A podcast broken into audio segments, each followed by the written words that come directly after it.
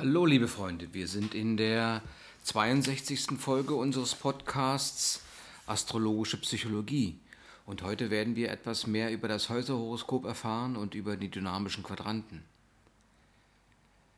Ähm, aber welches, welches ist der Gedankengang, der zu dem Analogieschluss führt, dass das Häuserhoroskop dem Menschen zeigt, wie er von seiner Umwelt gesehen und letztendlich beeinflusst wird?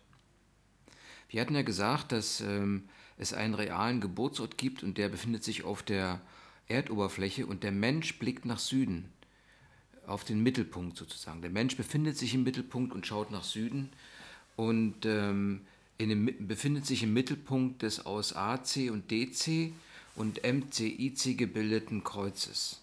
Das, ähm, die MCIC-Linie sozusagen ist die Schwerkraftlinie. Im Häuserhoroskop haben die Häuser eine Größe von 30 Grad, wobei aber die Tierkreiszeichen eine unterschiedliche Länge haben. Das Häuserhoroskop ähm, spiegelt wieder, wie der Mensch die Umwelt wahrnimmt, wie er, wie er sich in ihr bewegt sozusagen. Und umgekehrt, wie die Welt auf sein Ich sich auswirkt und ähm, ähm, gleich große Zeichen werden aber als unterschiedliche Kraftfelder wahrgenommen. Durch die Wechselwirkung mit der Umwelt, dem Häusersystem und dem Ich erfährt man unterschiedlich starke Prägungen der Anlagen, die als Energiepotenziale im Zeichen sichtbar sind und erkennbar sind. Das Geburtshoroskop zeigt den, das angeborene Potenzial, die Anlagen an. Das ist also ursächlich vorhanden. Das Häuserhoroskop hingegen zeigt die Sozialisationseinflüsse, also Einflüsse, die durch die Welt ähm, auf den Menschen vorgenommen wurden, also durch die Welt, in der der Mensch lebt. Das heißt also, das Häuserhoroskop zeigt uns, wie die Umwelt den Menschen formt oder geformt hat. Die Berechnung des Häuserhoroskops ist relativ einfach und zwar hatten wir gesagt, dass 30 Grad jedes Zeichen hatte und äh, diese 30 Grad des Zeichens wird durch die Gradzahl des jeweiligen Hauses dividiert. Das ergibt eine Hauskonstante, die gültig ist für das gegenüberliegende Haus, also für jedes Häuserpaar. Und da kann man halt eine Berechnung anstellen, ähm, ähm, um die Größe der Zeichen im Häuserhoroskop darzustellen. Letztendlich ähm, um die Frage zu beantworten, warum man diesen Analogieschluss vornehmen kann, ähm, muss man sagen, dass so, so wie der Mensch den Kosmos bei seiner Geburt erlebt und sieht, so sieht ihn die Welt letztendlich. Das ist der Analogieschluss. Im Häuserhoroskop gibt es gleich große Häuser und ungleiche Zeichen, äh, Zeichenabstände. Die Hauptachsen stehen immer senkrecht zueinander was im Geburtshoroskop nicht so der Fall ist. Also muss man halt auch nochmal den, den Unterschied herausarbeiten, der besteht zwischen der Persönlichkeit und der Persona. Im Geburtshoroskop spielen die Anlagen eines Menschen, also seine Persönlichkeit, eine Rolle. Das Häuserhoroskop zeigt hingegen sein Verhalten, die Persona, so wie sie wahrgenommen wird von der Umwelt. Die Persona entspricht dem Verhalten, das durch, die, durch den Sozialisationsprozess geprägt wurde und ist von außen erkennbar. Die, letztendlich führt das dazu, dass die Umwelt uns anders interpretiert, als wir uns selbst wahrnehmen. Das ist der große Unterschied. Eine authentische Lebensweise entsteht dann, wenn, wir, wenn es uns gelingt, ähm, uns dem Geburtshoroskop anzunähern, nämlich unserer Persönlichkeit. Das heißt also, über das, über das Geburtshoroskop können wir uns unserer Persönlichkeit annähern und unsere Anlagen verwirklichen. Wenn es, es gibt allerdings immer Unterschiede zwischen Geburtshoroskop und Häuserhoroskop. Aber worauf deuten diese Unterschiede hin? Also spielt die Richtung der Aspekte eine Rolle? Form und Farbe, welche Rolle überhaupt spielen die Aspektbilder im Geburts- und Häuserhoroskop, also jetzt im Vergleich gesehen. Man kann sagen, dass je größer der Unterschied zwischen Geburtshoroskop und Häuserhoroskop ist, desto größer ist die Diskrepanz zwischen angeborenen Strukturen, also den Anlagen und den Sozialisationsbedingungen. Demzufolge gibt es eine Spannung zwischen Eigenwahrnehmung und Umwelteinfluss. Der Vergleich der Aspektbilder zeigt den neuralgischen Punkt auf, also die Stelle, wo es Unterschiede gibt oder mehrere Stellen, wo es Unterschiede gibt und wo es gilt, ähm, für den Einzelnen daran zu arbeiten. Sind Veränderungen nur geringfügig, dann, dann verursachen sie Anpassungsleistungen, nur geringe Entwicklungsprobleme. Bei Menschen mit nahezu gleichen Horoskopen kann die Persönlichkeit, also das Geburtshoroskop, leicht mit der Persona, also mit dem Haushoroskop verwechselt werden. Diese Menschen brauchen viel Zeit, bis sie die Unterschiede zwischen den beiden, zwischen Persönlichkeit und Persona erkennen. Aber sie leben die Persona leichter und positiver, da es ihnen leichter fällt, diese Persona anzunehmen und zu verstehen letztendlich. Und das zeigt ähm, sehr gut, wenn man das Geburtshoroskop und das Häuser, äh, Häuserhoroskop nebeneinander liegt. Je unterschiedlicher Geburtshoroskop und Häuserhoroskop sind, desto früher wird die, wird, der, wird die Persona bewusst. Einfach weil der Kontrast groß ist. Es fällt in der Regel schwerer, ähm, die Möglichkeiten ähm, zur Lebensgestaltung zu akzeptieren. Letztendlich um einen Vergleich zwischen Geburtshoroskop und Häuserhoroskop vorzunehmen, geht es darum, ähm, dass man sich auf das Aspektbild konzentriert. Die, ähm, ähm, wenn es jetzt Diskrepanzen gibt oder Unterschiede gibt, dann bilden sich Kriterien für das Haushoroskop herauf, heraus, die als Lernaufgaben formuliert werden können und die vom Horoskop eigener zu bewältigen sind, um einfach sich in Einklang mit der Umwelt zu bewegen und ebenfalls im Einklang mit, seinem eigenen Persön mit seiner eigenen Persönlichkeit, sprich mit dem Geburtshoroskop. Und so lässt sich das sehr gut ähm, analysieren und äh, verstehen, wenn man sich die Aspektbilder des Geburtshoroskops und des Häuserhoroskops anschaut. Zum Beispiel, wenn jetzt äh, das Aspektbild seine Richtung ändert. Eine Richtungänderung heißt so viel wie eine Energieverlagerung äh, im Horoskop.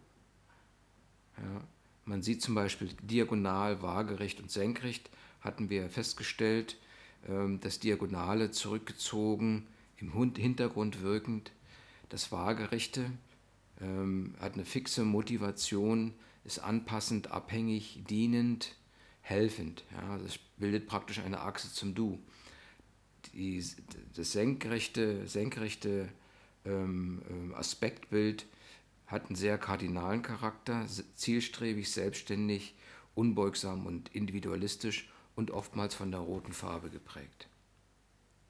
Die Motivation als zweite, zweites Element ähm, wird über die Formänderung ähm, erkannt oder erläutert und ähm, auch hier wird das Geburtshoroskop mit dem Häuserhoroskop verglichen. Ja, und so sieht man zum Beispiel bei dem Vieleckigen, dass man ähm, sehr vielseitig, umsichtig ist, kontrollstrebend und auch entsprechend eingespannt in das tägliche Einerlei. Das drei, dreieckige Aspektbild ist eher verbindend, lernend, aufmerksam und sozial engagiert. Das lineare ähm, Aspektbild. Hier geht es um die Entdeckungsfreudigkeit, impulsgebend und um Erneuerung. Verhaltens als dritte Variante wäre dann die Verhaltensänderung durch Farbänderung. Wir haben also die Energieverlagerung ähm, ergibt sich aus einer unterschiedlichen Lage des Aspektbildes. Die Motivationen ändern sich über die äh, Form des Aspektbilds, also vieleckig, dreieckig oder linear. Und das Verhalten als solches ändert sich über Farbänderungen. Ja? Also wenn die Aspekte vorrangig blau sind. Blau steht für passiv, einfühlend, ähm, harmonisierend und aufmerksam. Oder aufsammelnd wird es hier genannt. Ähm, dominieren die grünen Aspekte, dann geht es eher um die Information, informativ sein, ist kommunikationsfreudig oder vermittelnd. Überwiegen die roten Aspekte, dann geht es hier um eine, um einen aktiven, initiativen, leistungsorientierten und mitunter auch provokativen äh, äh, Situationen. Es gibt also drei Stufen der Entwicklung im Häuserhoroskop. Dabei muss man sehen, dass die Entwicklung oftmals vom Häuserhoroskop zum, ähm, zum Geburtshoroskop vorgenommen werden muss, also von außen nach innen, um mit sich selbst in die Balance zu kommen. Die Stufen in der Entwicklung eines Häuserhoroskops sind auf der einen Seite die Erziehung und erzieherische Einflüsse. Ähm, bis zum 20. Lebensjahr hält man sich für den, der man im Häuserhoroskop ist. Also man identifiziert sich mit all dem, was man gelernt hat. Dann beginnt man ähm, die Umwelt und ihre ähm, Ansprüche zu hinterfragen und man entwickelt also eine eigene Sicht auf die Umwelt. Es folgt der Prozess der Identitätsfindung äh, und mit dem Ziel, eine authentische Individualität zu, ähm, zu einer authentischen Individualität zu werden. Persönlichkeit, zu einer Persönlichkeit zu werden, die sich im Geburtshoroskop widerspiegelt. Wir hatten schon vorher etwas eher gesagt, dass je größer die Unterschiede zwischen Geburtshoroskop und Häuserhoroskop sind, umso herausfordernder und reibungsvoller wird die Entwicklung zum ganzheitlichen Selbst, weil, es, weil man Widerstände überwinden muss, die aus der Umwelt kommen. Die geringen Unterschiede zwischen Geburtshoroskop und Häuserhoroskop ähm, haben auch eine gewisse Herausforderung, aber diese Herausforderungen liegen im Menschen selbst. Denn es fehlt, er muss mit sich selbst äh, ins Reine kommen, denn Kritik und Einflussnahme durch die Umwelt bleibt scheinbar aus. Man sieht keinen großen Unterschied zwischen Persönlichkeit und Persona. Das heißt also, ähm, die ähm, Geburtshoroskop und Häuserhoroskop im Vergleich äh, beschreiben den Entwicklungsweg eines Menschen. Mit dem Ziel, das Geburts- oder die Situation, die das Geburtshoroskop vorgibt, äh, zu leben. Sodass man halt eine gewisse äh, Bewegung, eine gewisse Entwicklung durchmachen muss. man weiß, dass es ohne, ähm, ähm, dass man eine Entwicklung im Leben, im eigenen Leben nur möglich ist, wenn man gewisse Erfahrungen sammelt. Erfahrungen, die zum eigenen Selbst führen. Wir hatten ja schon in einer früheren äh, Lektion oder einem früheren, äh, äh, einer früheren Episode des Podcasts über die dynamische Auszählung gesprochen. Ähm, die dynamische Auszählung ist ein sehr gutes ähm, Mittel, um auf den ersten Blick zu sehen, äh, wo der Mensch von dem erziehenden Milieu geformt wurde. Einfach mal, wollen wir einfach mal die Entwicklungsprozesse im Häuserhoroskop darstellen. Es gibt die erste Stufe, ähm, sicherlich in dem jungen Alter. Hier geht es im Lernen um Nachahmung und Anpassung.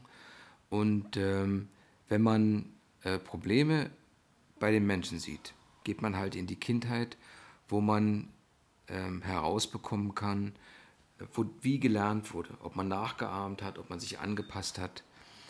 Und daraus können sich dann auch entsprechende Diskrepanzen ableiten zwischen dem Häuserhoroskop und dem äh, Geburtshoroskop. Auf der zweiten Stube wendet man sich von der Umwelt ab man, und verlässt eigentlich die vertraute Umgebung und zieht sich auf seine eigenen Interessensgebiete zurück. Man merkt allerdings, dass ähm, man immer wieder mit ähnlichen oder sogar gleichen Problemen konfrontiert würden, wird, äh, die mit der eigenen Wahrnehmung ähm, durch die Umwelt äh, zusammen in Zusammenhang stehen. Denn im einen, in, wenn man in, sich auch wegbewegt in ein anderes Milieu, treten immer wieder die gleichen Probleme auf.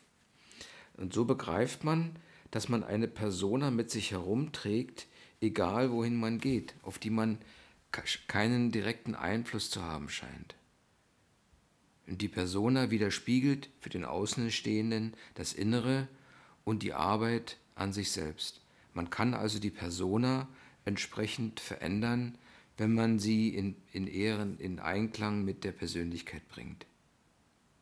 Wenn dies nicht geht, wenn dieser Kontrast bestehen bleibt, dann kommt man auf die dritte Stufe, wo, auf der es darum geht, zu akzeptieren, wie man ist und ähm, äh, zu verstehen, dass es ein Wechselspiel gibt zwischen Selbst- und Fremdwahrnehmung.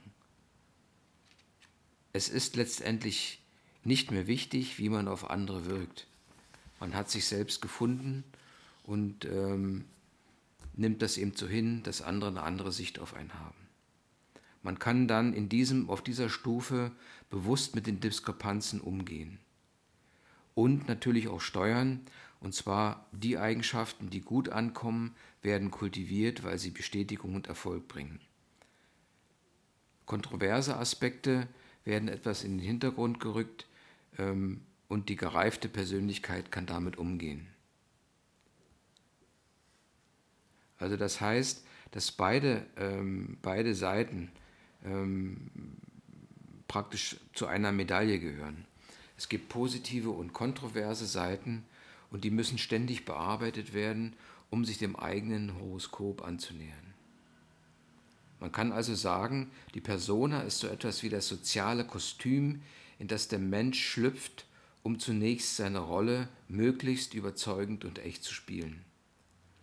Im Laufe des Lebens wird diese Hülle immer, immer weiter äh, nach außen hin transparent. Und äh, weil man immer weniger Substanzen aus der Umwelt ähm, braucht und aufnimmt.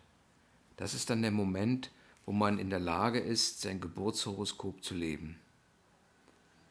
Das heißt also, wenn man diese drei Stufen nochmal zusammenfasst, dann geht es in der ersten Stufe oder auf der ersten Stufe um die Anpassung an die Umwelt mit einem gewissen Leidensdruck. Äh, auf der zweiten Stufe geht es um eine Abwendung von der Umwelt und das Erkennen der eigenen Persona.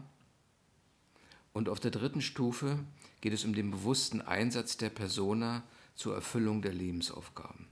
Das ist der Prozess der persönlichen Reifung, ähm, wo man seine Persönlichkeit ähm, einbringt, um eine Lebensaufgabe zu erfüllen.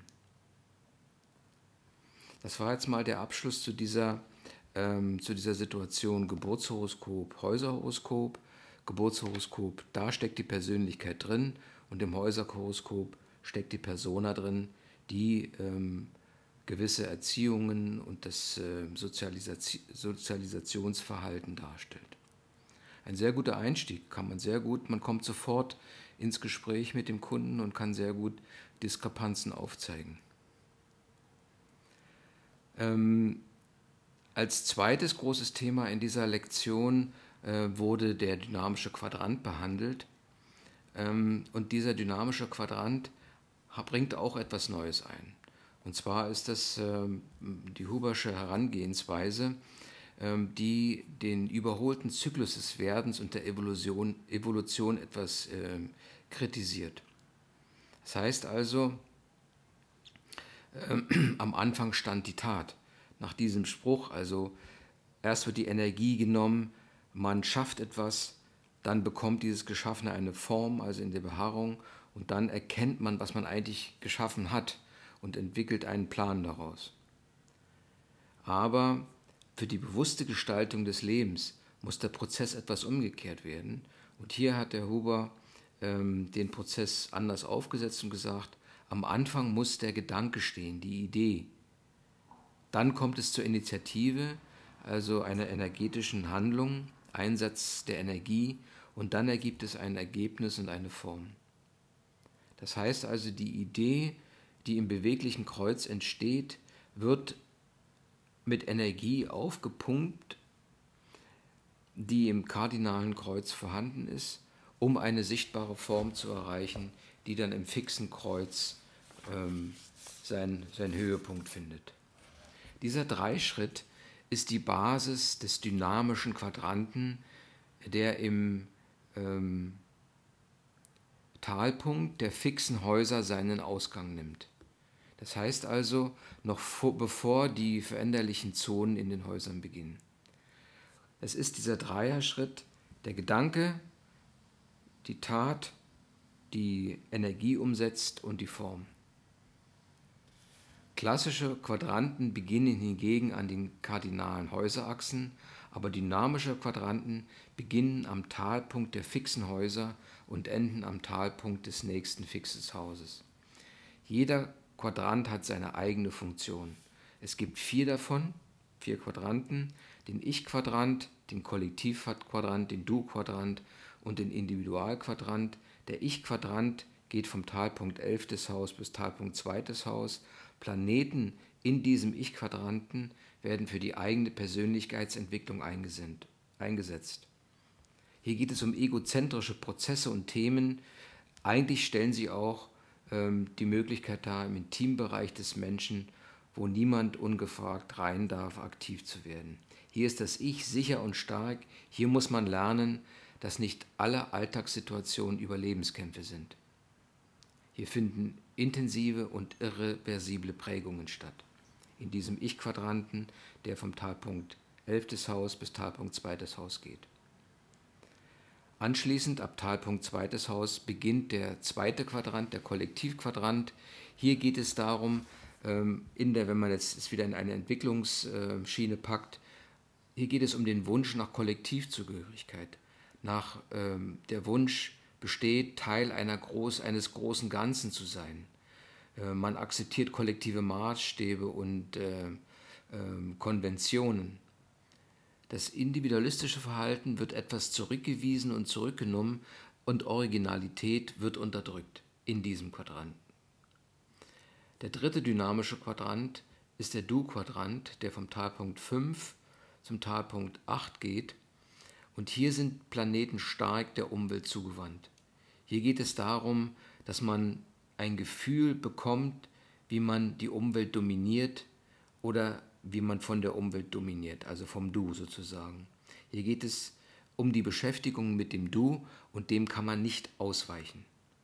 Und das ist Charakteristikum für den Du-Quadranten, der vom Talpunkt 5. Haus bis Talpunkt 8. Haus geht. Am Talpunkt 8. Haus beginnt der Individualquadrant, der geht bis Talpunkt 11. Haus und hier erlebt man sich als Individualität, als jemand, der selbst bestimmt, was er tun kann und was zu tun ist. Man ragt heraus und möchte seine eigene Sicht auf die Welt teilen. Also hier äh, tritt man in Erscheinung und die Persönlichkeit zeigt sich.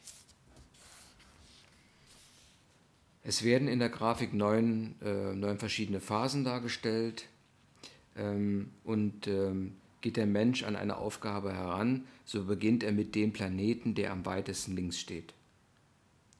Und, bis, äh, und absolviert diese Aufgaben bis zum am weitesten rechts stehenden Menschen. Und dieses, äh, diese Grafik, sehr interessant, die praktisch äh, die neun neun Phasen darstellt. Die erste Phase ist Zweifel, Idee, Vertiefung.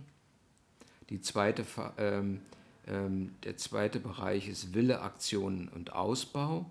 Und der dritte Bereich Festigung, Verwertung und Bewahrung. Ja? So, das heißt also, dass Menschen und in diesen Bereichen jeweils werden, diesen Bereichen werden die Planeten zugeordnet. Das ist eine sehr interessante Grafik, die dort entstanden ist.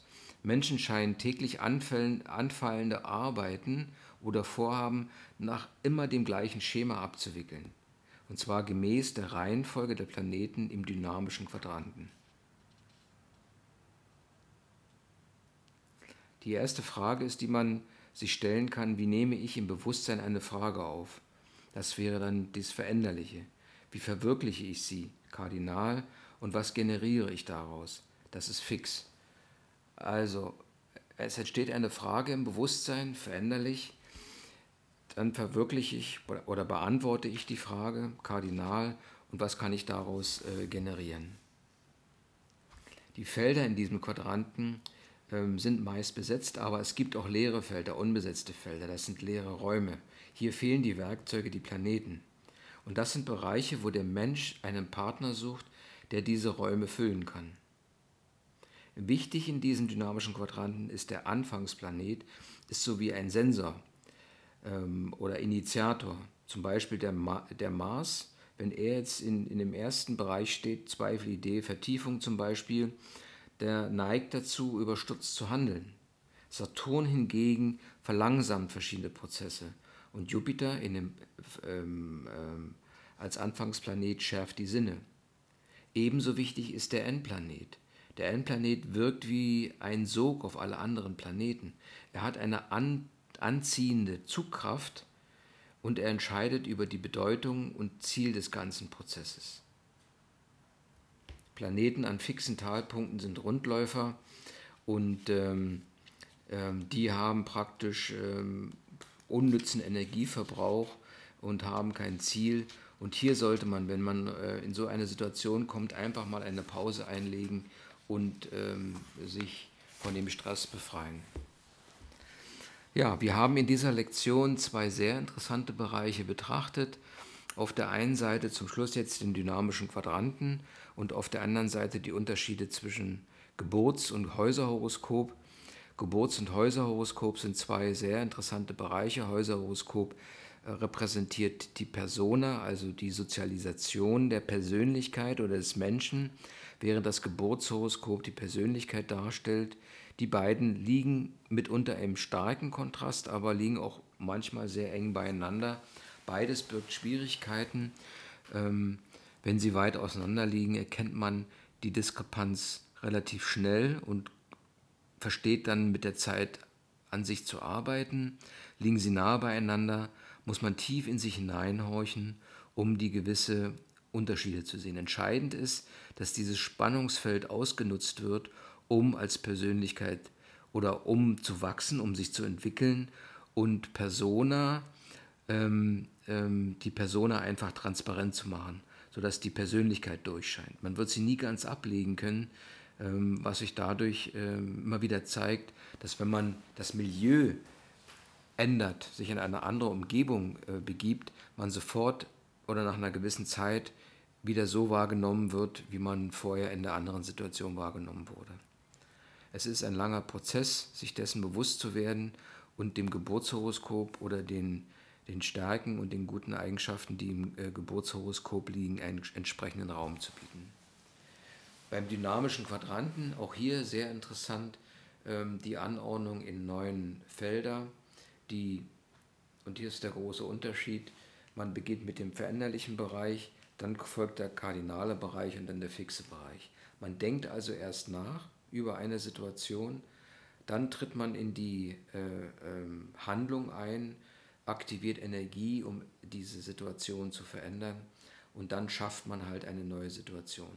Dann beginnt ein neuer Prozess. Der Anfangsplanet im dynamisch-Quadranten zeigt, wie man an verschiedene Aufgaben herangeht und der Endplanet zeigt, wo letztendlich äh, die Abhandlung einer, eines Problems oder einer Thematik hinführt. Beides eine sehr interessante Methode, die vor allem im Gespräch mit dem Kunden ähm, sehr gut eingesetzt werden kann, um verschiedene Spannungen, die der Einzelne in sich fühlt, die er aber nicht artikulieren kann, auszusprechen oder anzusprechen. Ja, meine lieben Freunde, das war wieder ein sehr interessanter Podcast, äh, eine weitere Episode der astrologischen Psychologie. Wir bleiben weiter dran, weiter geht's, sind ein bisschen jetzt in die, in, in die Schwierigkeit geraten, weil private Probleme so ein bisschen daran hindern, aber wir verfolgen es weiter und schaffen hoffentlich äh, die Lektion bis zum vorgenommenen Zeitpunkt. Bleibt dran, werdet ein guter Psychologe oder Astrologe oder am besten astrologischer Psychologe. Ähm, Okido. Bis zum nächsten Mal.